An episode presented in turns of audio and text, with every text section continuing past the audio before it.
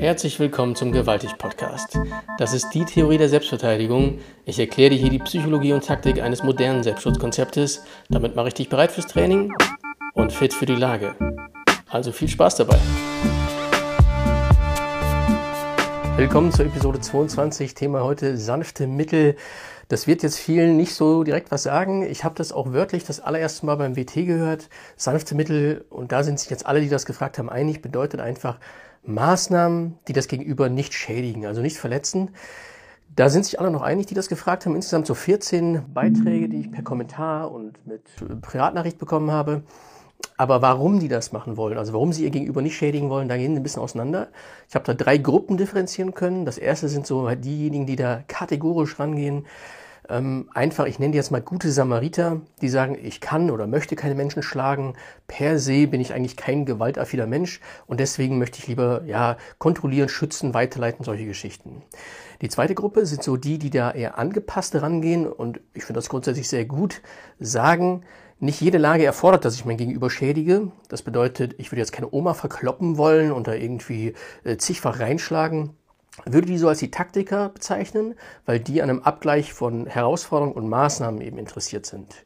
Und die letzte Gruppe, die müssen da imperativ rangehen, bedeutet, wir haben jetzt hier Polizisten, Lehrer, Pflegekräfte, medizinisches Personal, Feuerwehr. Deren Auftrag ist grundsätzlich eher so das Schützen, das, ja, wie gesagt, Pflegen, Dienen und die gehen da eher von so einem kontrollierenden Standpunkt dran. Ich würde das deswegen die Strategen nennen, einfach weil deren Problem grundsätzlich erstmal anderes ist. Für all diese drei Gruppen habe ich bescheidene ja, Tipps oder Hinweise formuliert. Die gelten zwar übergreifend für alle Gruppen auch, allerdings würde ich sie ihm anders priorisieren und der einen Gruppe eher dringlicher erster empfehlen als den anderen. Zur ersten Gruppe, zu den Samaritern, möchte ich gerne sagen, Hut ab. Leute, das ist absolut ehrenwert, das so zu machen, aber leider auch aus dem Grund. Denn egal, wie ihr das jetzt angeht, ein gewisses Restrisiko bleibt einfach beim Verzicht auf invasive Gewalt. Ähm, als ersten Hinweis für euch, Situationen, die außer Kontrolle sind, die sind nicht mehr zu kontrollieren. Bedeutet jemand, der wild um sich schlägt, der versucht euch wirklich zu schädigen, den werdet ihr wahrscheinlich nur dann unter Kontrolle bringen können, wenn ihr stärker, schneller und besser seid in jeglichem Attribut. Je schneller ihr das Ding unter Kontrolle bringt, je stärker ihr einfach strukturell seid, ne, also mit wie viel Zwang ihr eure Maßnahmen durchführen könnt und wie gut ihr jetzt rein in der Mechanik seid, ähm, das wird darüber entscheiden, wie viel Lücke noch stattfindet, damit das Gegenüber euch schädigen kann. Dem zugrunde liegt so ein bisschen meine Täter-Opfer-Theorie. Nämlich gehe ich davon aus, dass ein Täter grundsätzlich Gründe hat, euch als Opfer auszuwählen. Ein Grund wäre, der ist einfach erfahrener, brutaler, stärker und schneller. Und ihr merkt schon, dass das in sich so ein kleiner Widerspruch zu eurer Herausforderung oder zu eurer Perspektive darstellt. Ähm, jemand, der mit so viel Hingabe euch schädigen möchte und ihr begegnet dem quasi nicht mal auf Augenhöhe, sondern noch mit dem Auftrag, ihn nicht zu schädigen, das ist ein Riesendelta an Gefahr, was da bleibt. Und deswegen empfehle ich euch, wirklich gut und wirklich stark zu werden. Das ist letztlich das Beste, was ich für euch habe. Denn ich denke nicht, dass ich ja eure Zugehörigkeit zu eurer Einstellung zu dieser Gruppe verschieben kann und schon gar nicht durch ein Video. Zu den Taktikern. Auch hier mein allergrößtes Lob. Ich spreche mich immer dafür aus, dass man eine Herausforderung mit den Maßnahmen so ungefähr abholen muss. Also von daher äh, tipptopp. Wie macht ihr das jetzt am besten? Tipp für euch, solide Mechanik. Bitte äh, geht davon ab, dass ihr auf Würgen, Hebeln, Nervendruckpunkte und sowas setzt. Das sind alles sehr indirekte Wirkmechanismen, manchmal sogar direkt negativ. Ich sage es ganz gerne, so angenehm wie möglich ist hier wirklich euer Fokus. Heißt, steuert nicht den Kopf oder steuert nicht den Arm oder sowas, sondern steuert immer Schultergürtel, Becken, also die Strukturen, die ihr, wenn ihr sie direkt bedingt, auch in ihrem Erfolg vorhersehen könnt. Ähm, ja, zu der ganzen Hebel- und Würgegeschichte. Ich sage nicht, dass Hebel- und Würgetechniken nicht klappen, aber sie machen in der Regel das Gegenüber widerständiger. Also letztlich genau das Gegenteil von dem, was ihr wollt. Jemanden, den ihr erwürgt, also der gerade wirklich das Gefühl hat, er stirbt, ne? Luftmangel, der wird widerständig, der wird um sein Leben dann natürlich auch kämpfen wollen. Jemandem, der die Gelenke so verdreht, dass sie vielleicht brechen, der hat natürlich auch das Problem, dass ihm hier vielleicht Invalidität droht und der wird widerständig. Mit Nervendruckpunkten genau dasselbe, das tut eben weh wie Sau, deswegen entspannen die sich nicht. Und wenn ihr kontrollieren wollt, verzichtet eben darauf, den massiv irgendwie schon Schaden durch äh, ja einfach den Eindruck der Leiblichkeit äh, zuzuführen.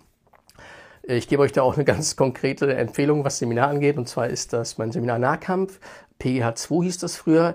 Das hat als Thema zwar das Bekämpfen des widerständigen überlegenen Gegenübers. Das ist dann quasi so die Taktik der Zermürbung, allerdings eben mit skalierbaren Mitteln. Bedeutet, wann wir dann wirklich zuschlagen oder einen improvisierten Gegenstand improvisieren, das äh, ist dann eine Einzelfallentscheidung, aber grundsätzlich ist die überlegene Mechanik da der Hauptpunkt. Äh, Zuletzt die Gruppe der Strategen, auch an euch ein fettes Dankeschön für euren Dienst, denn auch wie bei den Samaritern, bei euch nur aus beruflichen Gründen ist ja natürlich ein Delta an Gefahr, das für euch übrig bleibt. Also äh, Hut ab und herzlichen Dank für den Dienst.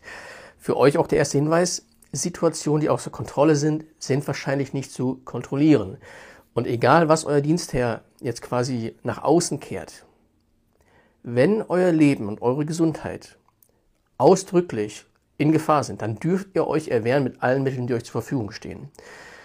Diese Form der ja, fehlenden beruflichen Bereitschaft, also dass ein Lehrer seine Kinder auf keinen Fall schlägt oder ein Arzt seinen Patienten niemals körperlich angeht, die ist aus einem Grund da, damit man das eben nicht zu schnell macht, aber sollte das wirklich so sein, dass ihr in extremer Gefahr seid, dann bedient bitte jedes Mittel, um sicher zu sein. Ihr seid Teilnehmer der Gesellschaft. Für euch gilt das Grundrecht, Recht auf Unversehrtheit im selben Maß wie für alle anderen, also auch wie für euer Gegenüber.